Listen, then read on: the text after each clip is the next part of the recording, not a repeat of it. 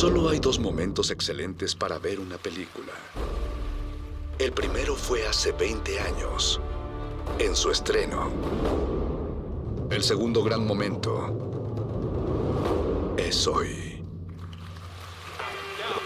De retinas.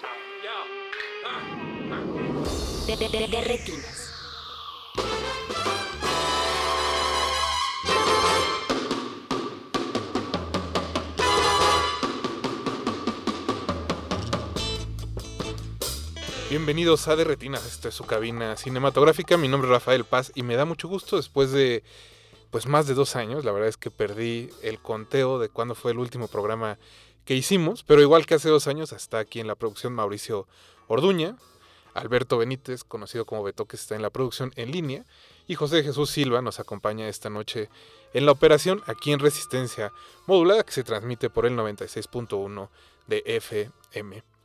Eh, hoy es 10 de mayo y bueno, obviamente hay que iniciar el programa mandándole un saludo a, a todas las mamás que nos están escuchando, especialmente a la mía, Marta Guadalupe, que si no está escuchando, bueno, le mandamos un abrazo. También le queremos mandar un saludo a todos los que nos están escuchando en Torreón, a doña Mireya Rodríguez, a Leslie Rodríguez, en Durango a Daniela Susana Rodríguez, también a Luis Ángel Pereda, a Anaís Pereda, a Karina Solórzano, a Dianela Torres, a Gina Cobos, a Cometa, a Steiner Panero, a Pablo Extinto, a Ricardo Pineda, a Geraldino Ochoa y Amanda Salinas que nos acompañan esta noche. También a todos aquellos que no alcance a nombrar, pero bueno, que están ahí en redes sociales mandándonos sus mensajes. Recuerden que nos pueden contactar en arroba R modulada y en Facebook como Resistencia Modulada. También me pueden mandar un tweet a arroba paz espa. Los estamos leyendo ahora sí aquí en vivo, eh, porque es el primer programa, como les decía, en que estamos de vuelta a la cabina. Eh, hoy tenemos dos temas en Derretinas. El primero tiene que ver con un libro que publicó la Filmoteca de UNAM que se llama El Gallo de Oro, Reflejos Críticos a la Sombra de un Palenque de Fernando Mino. Es su tercer libro sobre Roberto Gabaldón y estaremos platicando con él sobre cómo fue el desarrollo y también un poco sobre la figura de Gabaldón. Eh, Luego, más adelante, vamos a recibir a Jorge Javier Negrete para platicar pues del estreno de la semana, porque en realidad no hubo otra película este fin de semana, eh, Doctor Strange en el multiverso de la locura, de qué se trata, cómo va. Pasaron nueve años de la última película de Sam Raimi, bueno, pues de eso vamos a hablar con Jorge Negrete, pero antes de ir a escuchar a Lucha Villa, ya tenemos a Praxedis Razo en la línea. Praxedis, ¿cómo estás? Buenas noches. Hola Rafa, muy buenas noches, muy bien, ¿ustedes qué tal por allá? No, pues muchas gracias por, eh, por, eh, por tu voz esta noche, que es la primera voz en vivo que escuchamos otra vez en esta cabina. Ay, qué, qué lujo, pues. eh, ¿Cómo te sientes al respecto, forma-? Es una responsabilidad grande, Prax. Sí, ya sé, es un padrinazgo, es un padrinazgo, Sí, sí, ya sí. me estás eh, apadrinando. No te lo quiero imponer, pero bueno, o sea, el chiste es que haya responsabilidad de ambos lados del micrófono. Así es, así es, así es. Pues, pues miren, más agradecido no puedo estar. eh, qué buena onda que, que ser la primera voz que pasa en vivo desde, desde hace tanto tiempo, eh, encerrados en nuestras casas, escuchando derretinas, derritiéndonos con derretinas, eh, y, que, y que esta vez sea también para, para compartir un poco de, de- del cine mexicano que, que, nos, que siempre nos ha importado. ¿no? Eso. Pues cuéntanos, Praxis, ¿qué traes entre manos? Pues mira, yo comenzaré diciéndote eh, algo, ofertando, ofertando. Fíjense qué, qué mala onda, ¿no? Llegar eh, eh, el, el primero en que llega y, el- y es el primero que va a ofertar algo. Resulta que llevo algunos años investigando sobre un personaje pues singular, Rubén Gámez. Rubén Gámez, un cineasta singular entre los singulares, y de pronto Casa Negra, Casa Negra, me ha propuesto volver a echarme un round público eh, dentro de mis investigaciones. Yo llevaré unos buenos 20 años adentrándome al- a la cinematografía y a la, a la, a la mente, quiero, ¿no? Al cuerpo, a, a, a- a los, a los paisajes de Rubén Gámez y, y- y he tenido oportunidad de tener dos rounds públicos con él. El primero sucedió en medio de la pandemia en 2020, a finales de 2020. Fue una gran experiencia. Y, y Casa Negra en Arte 7. Y ahora Casa Negra eh, me ha permitido tener esta segunda oportunidad, echarme una, pues una exposición monográfica de lo que he venido investigando, ya te digo, hace 20 años, tratando de eh, dilucidar qué hay detrás de Rubén Gámez y por supuesto como pretexto para pasearnos alegremente por una cinematografía nacional, la mexicana, eh, como, como unos vagos cualquiera, ¿no? Unos grandes vagos. eh, para clavarse en la textura. Sí, sí, sí, sí, sí. sí. Y, y, bueno, pues ahí serán ocho sesiones en las que revisaremos eh, cuatro grandes obras de Rubén Gámez, Magueyes, La Fórmula Secreta, Los Murmullos, Valle de México y Tequila, cinco, perdón, cinco, y traigo eh, un, un hallazgo. Finalmente pude llegar al libro, al único libro de cuentos que escribió Rubén Gámez, eh, La Tierra de mi Madre, y nos da oportunidad de también entrarle y ver qué, cómo pensaba su narrativa, siempre desde el punto de vista obvio, fotográfico, siempre desde el, desde el corazón del cine que él estaba obsesionado, ¿no? Con, con, con que el cine tenía que ser mexicano, el cine tenía que, el cine mexicano tenía que ser muy mexicano y pues un poco será un, hallazgo conjunto que tiene que ver con la literatura, con mucha cinematografía, vamos a pasar por por Rulfo, por Carlos Fuentes, por Einstein, por el buen Fernández, el indio Fernández, eh, por Luis Echeverría, por supuesto. Entonces se, se transforma este curso, un, ocho sesiones de, de, de, de un curso en línea, todo sucederá en la comodidad de sus casas, se transforma en un paseo por eh, un, el infierno del cine mexicano que, que, que, bien tenía en mente Rubén Gámez. Suena bastante bien, eh, Praxedis. Esto inicia, si no me equivoco, el próximo 16 de mayo, ¿es correcto? Así es, el próximo lunes a las 7 de la noche. Son sesiones lunáticas de 7 a 9 de la noche. Habrá algunas sesiones, ya las acordaremos, que no tengan fin. Gina, ya que le estabas enviando un saludo a Gina, yo también le mando un saludo a la Eso. madrecita Gina, a la Santa Madre Gina Cobos. ella tuvo el, el, el, yo tuve el honor y ella tuvo el, el, mal gusto de tomar el primer round de Rubén Gámez. habla bien de habla bien de ti como maestro, debo sí, decirlo. Sí, sí, sí, siempre me, me, se quedó con esa con esa fantasía de mí. eh, y, y, y ella no me dejará mentir. Hay sesiones que pueden ser interminables, o sea, que comenzamos a las 7 de la noche, particularmente cuando nos vamos acercando a la fórmula secreta, y son sesiones que se estiran y se estiran y se estiran. Eh, con ella nos quedamos, claro, con el grupo en donde ella estaba, hasta cinco horas en una sesión a, eh, eh, hilando cosas de la fórmula secreta, porque es importante decirlo, todo sucede en un diálogo, ¿no? Eh, lo más importante de este curso de Rubén Gámez para cinéfilos es que tenemos que dialogar. Es que las películas de Rubén Gámez, tampoco tú me dejarás mentir, son películas que te pegan. Y es más, te llegan a pegar eh, literalmente, ¿no? Se, no y que, que, te invitan a todo un viaje, la verdad. Exacto, te putean, te putean. Y, y en ese, en esa acción es en donde nos quedamos dialogando, pues ya te digo, hasta cinco horas. Entonces, son ocho sesiones, no necesariamente de dos horas cada una, pero que siempre empezarán a las 7 de la noche con un café calientito y acabarán con un tequila sin duda. Prax, pues ya antes de irnos al corte, eh, ¿dónde puedo encontrar los radioescuchas la, la, la información. información? Todo está en el Facebook de la Casa Negra y tal cual es facebook.com diagonal Casa Negra Cine MX. Y si ustedes adentro del Facebook solamente ponen Casa Negra, les aparecerá como una posibilidad y ahí pueden encontrar la, el caminito hacia la información del curso de Rubén Gámez que se abre el próximo lunes 16 de mayo. Pues ahí tienen la invitación para este curso a uno de uno de los cineastas ¿no? más importantes del país. Praxis, ya que estabas hablando justo de uno de los grandes cineastas mexicanos, y de literatura y de Rulfo, pues qué tal que te quedas con nosotros y nos acompañas en el próximo bloque con la entrevista de Fernando Mino. Pues para mí sería más que un placer. Perfecto, nosotros vamos a escuchar dos canciones de Lucha Villa con motivo del Gallo de Oro. Primero, Amanecí en tus brazos y después precisamente El Gallo de Oro. No se despeguen y recuerden que están en Derretinas. Derretinas.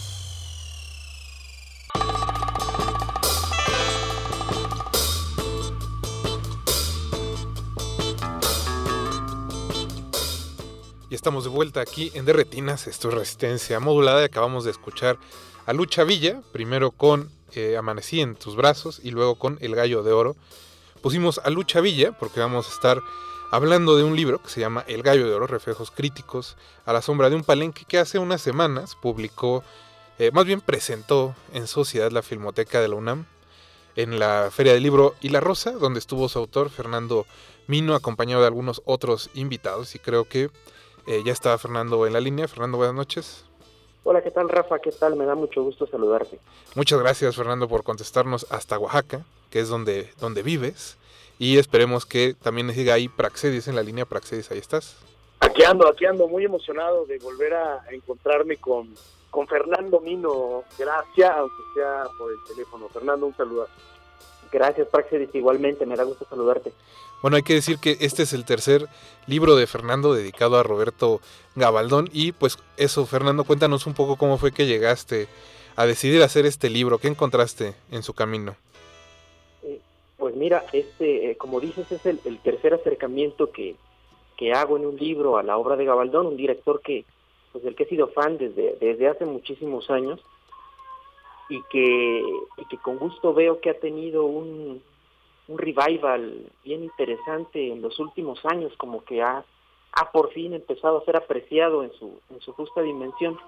Como debe de ser. específicamente, digo, tú, tú, tú me podrás este, decir mejor que nadie ese, ese revival, ¿no? Como que la banda está muy entusiasmada con películas como Días de Otoño, por ejemplo, que era una de sus películas más desconocidas y ahora es como una, una película muy reconocida, ¿no? Muy, muy apreciada. No, La Barraca, que hace unos años restauró la academia y ahora también es así como solicitada y de cajón. Exactamente, ¿no? Que, que han tenido es, esta nueva vida que, que parecía que ya no iban a tener y de repente están siendo redescubiertas, eh, lo cual me da mucho gusto. Quiero pensar, me gusta pensar que, que, que, un poco los libros que he escrito han tenido algo que ver en ese, en ese redescubrimiento. Yo creo que sí, Fernando. Oye, Praxedis. Ah, ahí estás, perdón. la mala, la mala costumbre del Zoom. eh, oye, Praxedis, este, tú ya tuviste oportunidad de leer el libro. Cuéntanos un poco qué encontraste ahí en sus páginas. Lo devoré, lo devoré, Fernando. Yo además llevo eh, los años que él lleva escribiendo, son los años que yo llevo eh, estalqueándolo en, la literatura, en su literatura. No me he perdido líneas de su, de su cine rural y de su cine urbano de Roberto Gabaldón, dos librotes, además, eh, con grandes diseños, con grandes, eh, con grandes figuras de, de, fotografías, es, son un gran paseo por eh, una filmografía, pues eso, que, que, empieza a tomar una importancia que, que, siempre la tuvo, pero que, que, de pronto se le redescubre con, con sensación y, yo mencionaría un, un, libro extra de estos tres que tú, que tú dices, eh, Rafa, el, el que escribió con eh, Carlos González Boixó y la Fundación Rulfo, eh, donde acaban por explotar ¿no? estos guiones que se descubrieron en los cajones de los de los escritores, ¿no? De García Márquez, de Carlos Fuentes, y ese ensayo de la fascinación de García Márquez en un guion de 1963, El Gallo de Oro, eh, que ya está ensayando ahí el buen eh, Fernando en, en esa compilación de, de los de los guiones, Juan Rufo en el cine se llama Los guiones de Pedro Páramo y El Gallo de Oro, es ya el, el inicio, es la gota de, de agua que va a derramar para llegar eh, a, este libro de la Filmoteca de la UNAM, que también es uno de los grandes textos, yo diría, de este año, de grandes textos cinéfilos. Lo devoré, lo devoré. En cuanto lo tuve en las manos, no dejé de leerlo. Eh, Fernando siempre me ha parecido que, que en sus en sus investigaciones, en sus avances que va haciendo de la de la cinematografía del, del buen Gabaldón, eh, va encontrando cosas que tienen que ver con su tiempo, pero que sin duda alguna también tiene que ver con el tiempo de nosotros que lo estamos leyendo.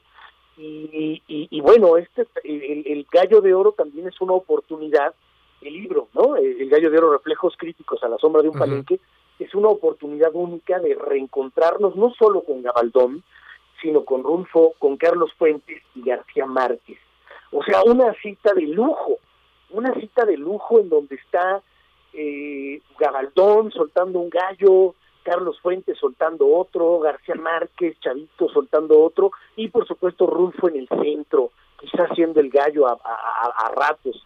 Y bueno, los análisis eh, profundos que hace de cada uno de los momentos de la, de la producción del Gallo de Oro, pues son deslumbrantes. Vuelvo a decirlo, uno de los grandes libros que se escriben en la cinefilia mexicana este año. Para aquellos que no hayan visto El Gallo de Oro, bueno, la película cuenta la historia de un joven pregonero que recientemente perdió a su madre. Sin un peso en qué caerse, la fortuna le sonríe cuando decide cuidar a un gallo moribundo, el cual resultará un gran peleador y pronto llamará la atención en todos los palenques. La suerte de Dioniso Pinzón, nuestro protagonista, cambia cuando conoce a la caponera Fernanda Cutiño y a su compañero Lorenzo Benavides. Fernando, pues justo después de tantos años con Gabaldón, de revisarlo y de volver a entrar hacia su obra de todos los lugares y los ángulos posibles, ¿qué dirías que fue lo que te sorprendió de este, pues de esta vuelta al Gallo de Oro? Mira, pues eh, creo que ya, ya la misma descripción que estás haciendo eh, habla de lo delirante que representa este momento del cine mexicano. Toda la, suma de ingredientes, eh, de veras es, este un, delirio absoluto, un, un altar kitsch. Estamos hablando de una película que es una comedia ranchera, es una película este, de charros, de cantadoras, de galleros, de palenques, eh, llena de, melodrama, de, eh, de intrigas y tapizada de canciones. Lucha Villa canta eh, como en siempre en domingo, una canción tras otra una película típica mexicana, de esas que este que ya en ese momento estaban eh, todavía eran exitosas, pero ya estaban muy pasadas de moda.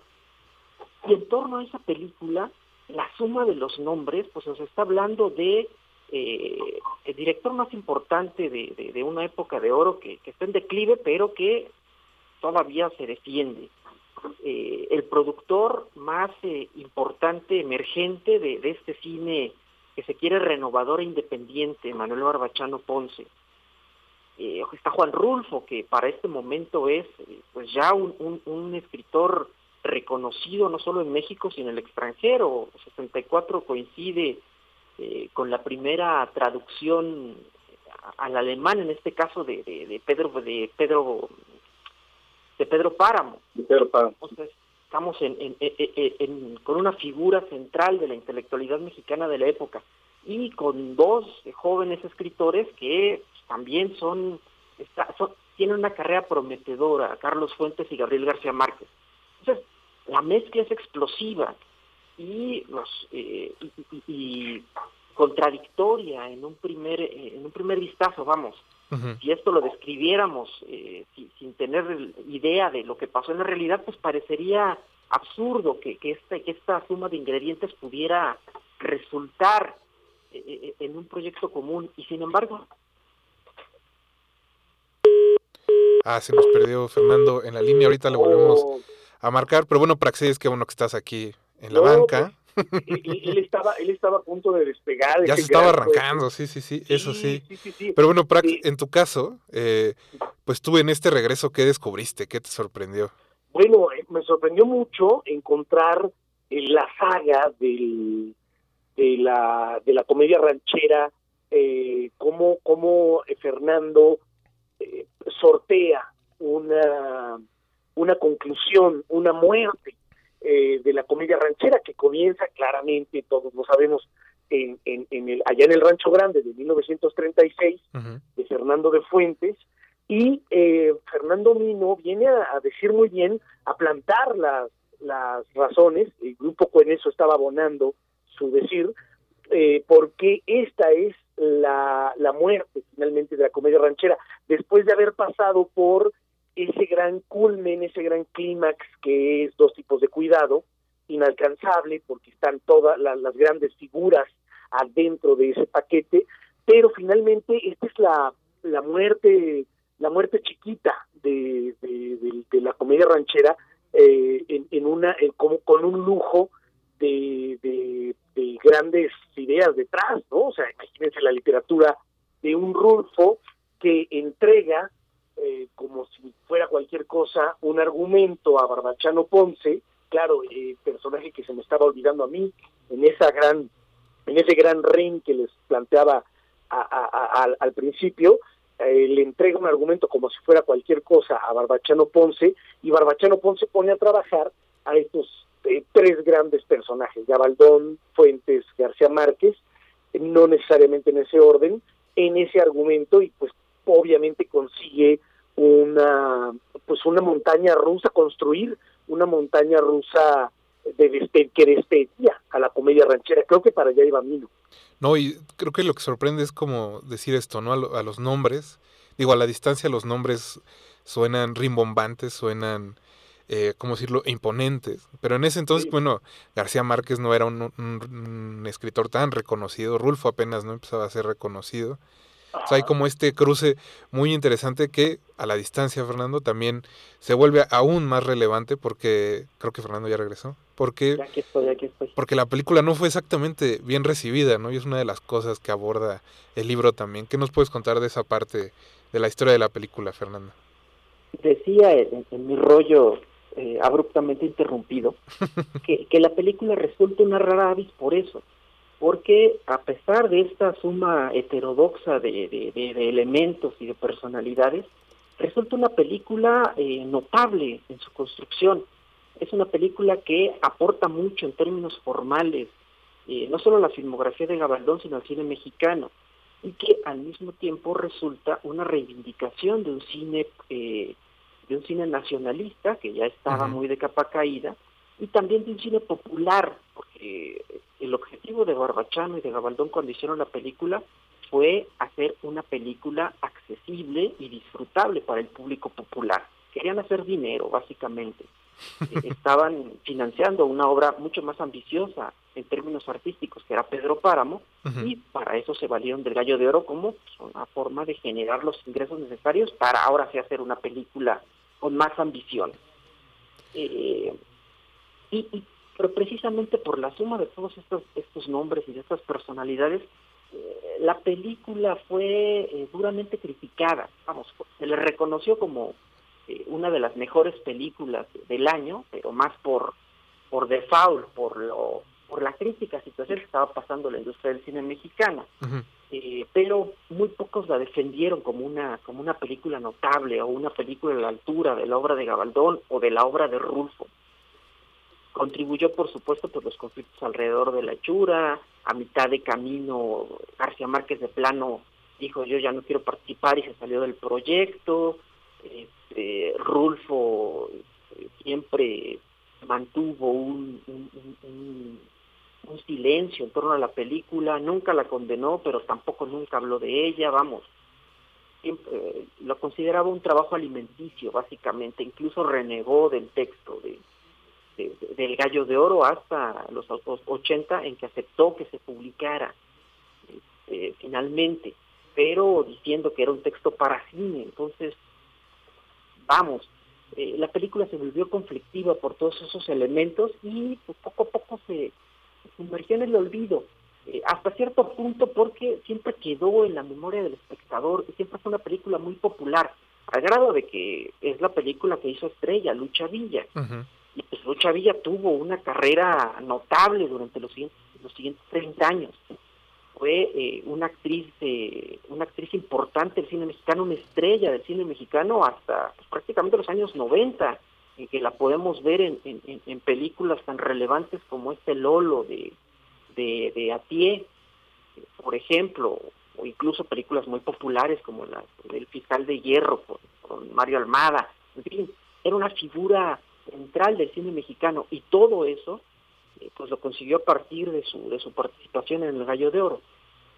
Al principio de, del libro hablas, hay una parte que me resultó muy muy interesante, cuando haces este como recorrido histórico del que también ya refería Praxedis, por la comedia ranchera y eh, esta manera en que el gallo de oro parece ya estar, más bien es un producto que es muy consciente del género al que pertenece, ¿no? Ahora le diríamos que es como una película meta, tal vez, no digo, no tan como se hacen ahora las películas metanarrativas o metaficticias, pero sí, sí que es una comedia ranchera que sabe que es una comedia ranchera, ¿no? Y a mí me pasó, por ejemplo, ahora lo que decías tú en, en la Feria del Libro y la Rosa, este encuentro con Lucha Villa, ¿no? Sobre todo con una Lucha Villa tan joven y como tan llena de fuerza en su voz y en sus interpretaciones, y que aparece cantando como sin aviso, ¿no? Nada más así como sin agua va, ahí, ahí va Lucha Villa.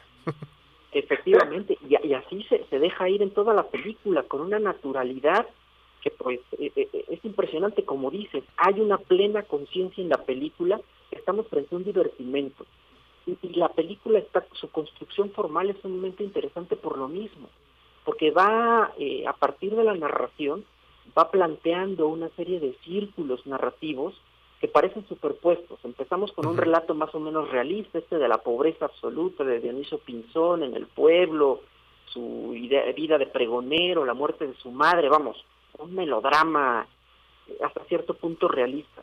Y de repente se abre, se le abre esta, esta posibilidad de, de, de hacerse gallero, el gallo resucita y nos sumerge en un relato pues mágico en el que empiezan a surgir casi casi como conejo de chistera eh, este, esta caponera maravillosa que lo voltea a ver, estos triunfos uno tras otro del gallo, en fin, vamos, entramos en la ensoñación de la fiesta mexicana, ¿no? Esta fiesta sin fin.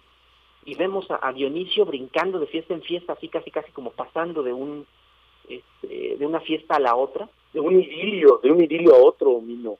Exacto, eh, y déjame, déjame decir algo más de, de, de lucha de lucha en ese momento porque lo descubrí en tu libro. Bueno tú lo tú lo mencionas muy bien lo documentas.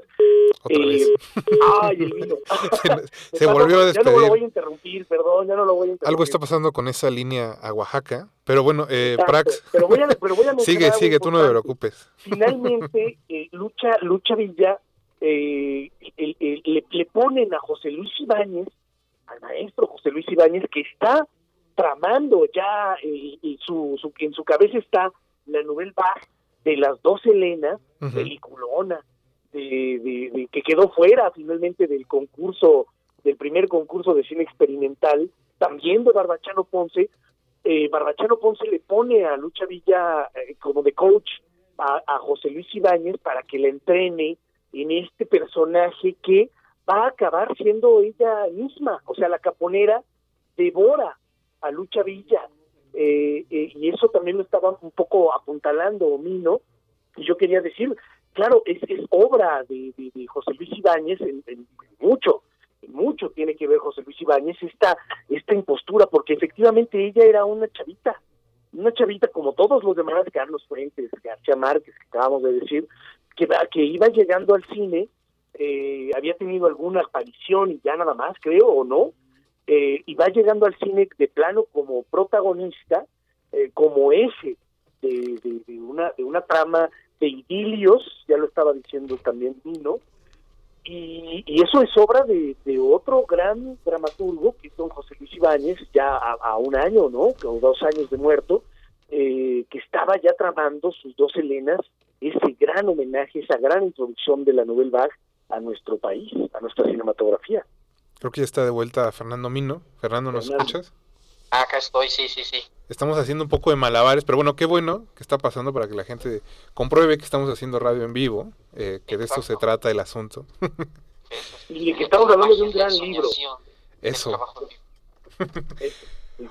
Oye, Fernando, eh, pues justo también hay un asunto ahí, lo hablábamos también en la Feria del Libro y la Rosa, de este Ajá. cambio generacional entre los que estaban buscando cine de vanguardia, tratar de empatar con lo que se hacía en el, el, extranjero y que terminan no rechazando todo lo que huela a mexicano. Ya hablaba en el bloque anterior Praxedis de Rubén Gámez, que es de estos hombres que participan en el primer concurso de cine experimental que se hizo aquí en México. Pero justo eh, también cuéntanos un poco de esa reacción de que tuvo pues la vanguardia crítica o la vanguardia intelectual, no sé cuál sería el término más adecuado, así esta película y que gracias a Ayala Blanco en los 80 y algunos otros estudios que se hicieron de la figura de Gabaldón es que se empieza a dar esta revitalización de su trabajo y de su obra. Pues mira, creo, creo que eh, el maestro Ayala Blanco lo describe muy bien, dice que esta es la época, este es el periodo más antinacionalista de la, del cine mexicano y de la crítica eh, mexicana, de la crítica cinematográfica. Estamos en, un, en una época en la que eh, pues se da una, una, una transición importante en donde el nacionalismo empieza a desmoronarse. Estamos hablando de, del nacionalismo como, como esa ideología de identificación, esa ideología que permeaba todos los, eh, pues todos los ámbitos de la vida social, política, cultural, etcétera. Teníamos un proyecto de nación que se sostenía en ese, en esa ideología. Y esta ideología pues se fue desgastando hasta empezar a ser fuertemente cuestionada precisamente en esta época. Y empieza a ser fuertemente cuestionada pues por toda una serie de elementos, de factores eh, culturales alrededor. Uno de los más relevantes pues es un ánimo cosmopolita que empieza a plantearse desde, los años 50. Eh, Octavio Paz, en el laberinto de la soledad, termina diciendo, eh, lanzando su, su, consigna famosa esta de de que, lo, de que el mexicano se vuelva contemporáneo de todos los hombres. O sea, es un llamado a superar las trabas del nacionalismo e integrarse a un proyecto transnacional. Finalmente, esa era la tendencia este, impulsada desde, desde Estados Unidos eh, en, la, en la posguerra. Y, esto permea mucho en la, en la intelectualidad de los creadores de productos culturales a lo largo de los años 50 y sobre todo en los años, eh, en los años 60 estamos en una época en, lo, en la que eh, hay un afán por lo cosmopolita, hay un afán por bajarse del caballo, por superar la cortina del nopal, como decía este, José Luis Cuevas, al criticar a los muralistas y plantear eh, eh, otras, otros derroteros para la pintura mexicana, en fin. Entonces, es muy comprensible que que, una apuesta por renovar o, revisitar un género tan tradicional como la comedia ranchera, digamos, tiene en su, en su ADN pues todos los elementos del nacionalismo mexicano, eh, pues fuera pues, ampliamente rechazada y que pues todos estos jóvenes que estaban refugiados en la crítica cinematográfica porque básicamente no se les permitía entrar al sindicato y por tanto no se les permitía participar de la industria, pues agarraran contra la industria y la condenaran a priori no más por venir de la industria. Una industria que pues les impedía eh, hacer lo que les apasionaba, que era, que era cine. Entonces, era una época de una guerra soterrada entre una juventud renovadora muy asida a esta, a esta cultura cosmopolita y una industria ciertamente envejecida, ciertamente eh, pues muy conocedora de los gustos del público, pero también muy empecinada en seguir produciendo lo mismo que habían producido durante los 20 años previos. Entonces, pues, pues no había acuerdo posible. Y, creo que el gallo de oro es tan interesante porque muestra una, una convergencia inusitada, rarísima, entre ambos, entre ambos polos. Y el resultado es esta, esta rara avis que es el gallo de oro pues creo que no hay mejor invitación que esa para que en cuanto termine de retinas, pues vayan a YouTube, que es donde está la mayoría del cine mexicano, curiosamente, y pues vean El Gallo de Oro, esta película de Gabaldón de la que hemos estado hablando esta noche. Fernando, antes de despedirte, pues cuéntanos un poco, tal vez ya hay algunas otras fechas de presentación del libro, ya tienen planes a futuro. Pues mira, eh, eh, en Oaxaca vamos a hacer una pequeña presentación el sábado 21 de mayo, si no me equivoco. Ya les, ya les contaremos este, por ahí en redes sociales eh, cuando, cuando se confirme. Entonces, van a estar por Oaxaca o escuchan desde Oaxaca, va a haber una presentación pronto. Eh, seguramente vamos a tener una presentación en, en, este Festival Arcadia de la Filmoteca de la UNAM. Eh, este, me gustaría pensar que se va a acompañar de la proyección de la película. Creo que es muy importante que la película se vea y se revalore.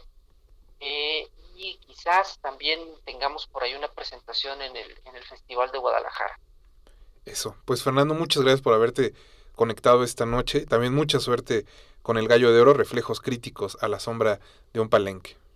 Al contrario, Rafa, muchísimas gracias por la invitación y Praxedis, siempre es un gusto platicar contigo. Oye, Fernando, el gusto es mío y yo lo único que también digo es, vayan sí a YouTube a buscar el Gallo de Oro de Gabaldón está en una restauración eh, deslumbrante en, Claro Video y por supuesto, mañana acérquense a las librerías de la UNAM a comprarlo.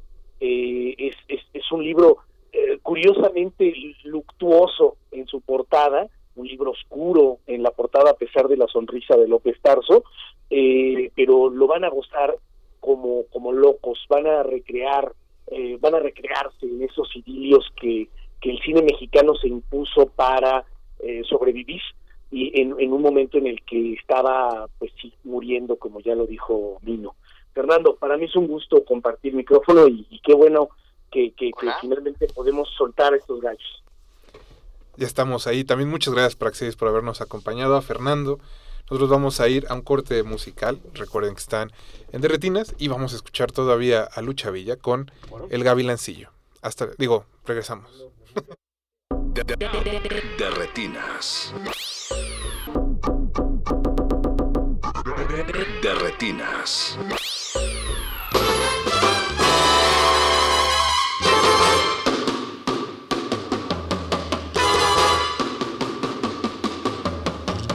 Seguimos aquí en Derretinas, le mandamos un saludo a Mar Heaven, a Abraham Castillo y a Oscar Rodríguez que también nos están escuchando.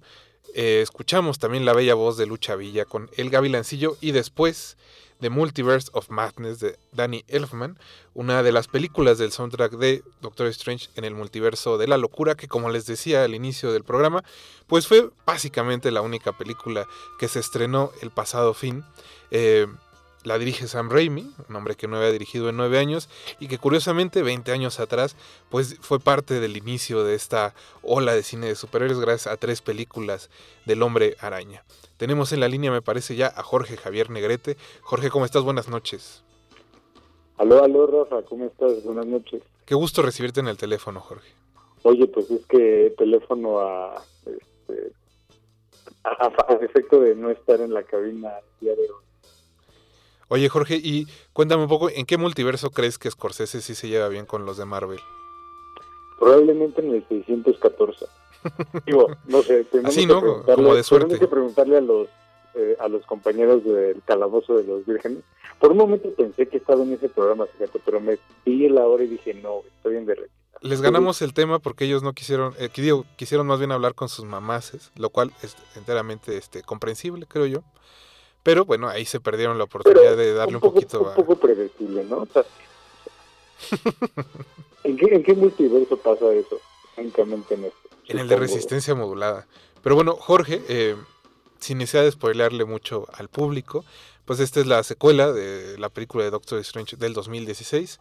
Aquí hay una niña mexicana, por cierto, que, no que, bueno, que puede viajar entre universos, pero no sabe cómo hacerlo, que se encuentra con una de las muchas versiones del Doctor Strange y que, pues básicamente toda la película es una gran correteada. ¿Tú cómo la definirías, Jorge? Yo diría que además de correteada, como una, este, una un- uno de esos capítulos como de Scooby-Doo, de los que da, de los que da más miedito. Creo y que- eso obviamente en, sin denostar absolutamente el trabajo de Sam Raimi, no creo que al contrario, es, es algo como muy importante en el sentido como de recuperar un aspecto muy lúdico del, del cómic que creo que se ha dejado completamente de lado, cuando menos en los últimos 10 o 15 años. No te quiero decir, Jorge, pero nada más dijiste que no se aparecieron los del calabozo y llegaron. Llegaron, están afuera de la cabina para defender a sus cómics. Eh, no lo van a hacer al aire porque ya tuvieron su hora de programa. Tendrán que esperar al próximo martes.